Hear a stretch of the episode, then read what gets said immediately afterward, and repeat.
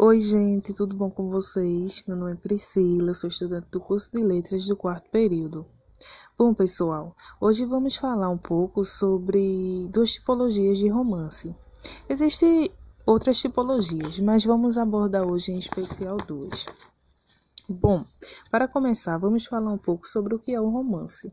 O romance é uma forma literária narrativa, escrita em prosa, que se popularizou na literatura ocidental durante o século XIX.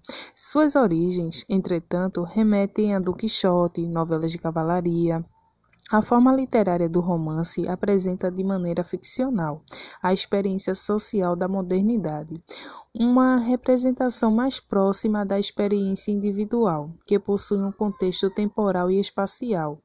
Antes de serem vendidos e editados em forma de livro, tal como os conhecemos agora, os romances eram publicados como folhetins, um capítulo por vez, em espaços dedicados a eles, nos jornais, isso colaborou para a popularização desse tipo de história ficcional, já que era vinculados em meios de comunicação de grande circulação e deixavam os leitores curiosos por dar continuidade à narrativa. Essa experiência que os leitores acompanhavam era quase como a gente hoje em dia assistir novelas.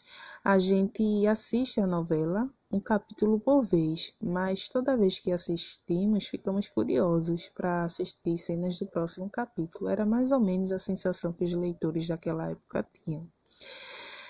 É, vamos agora falar um pouco sobre as duas tipologias de romance que eu tinha falado logo no início: o romance histórico e o romance picaresco.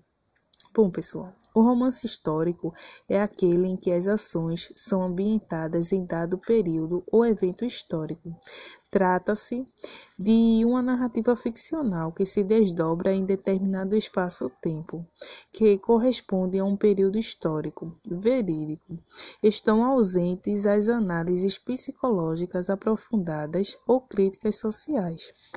Agora vamos falar um pouco sobre o romance picaresco. É, o romance picaresco, protagonizada por um pícaro, isto é, um personagem de origem humilde, sem trabalho ou profissão fixa, que vive das mais diversas ocupações para garantir sua sobrevivência, muitas vezes envolvendo-se em atividades escusas ou ilícitas.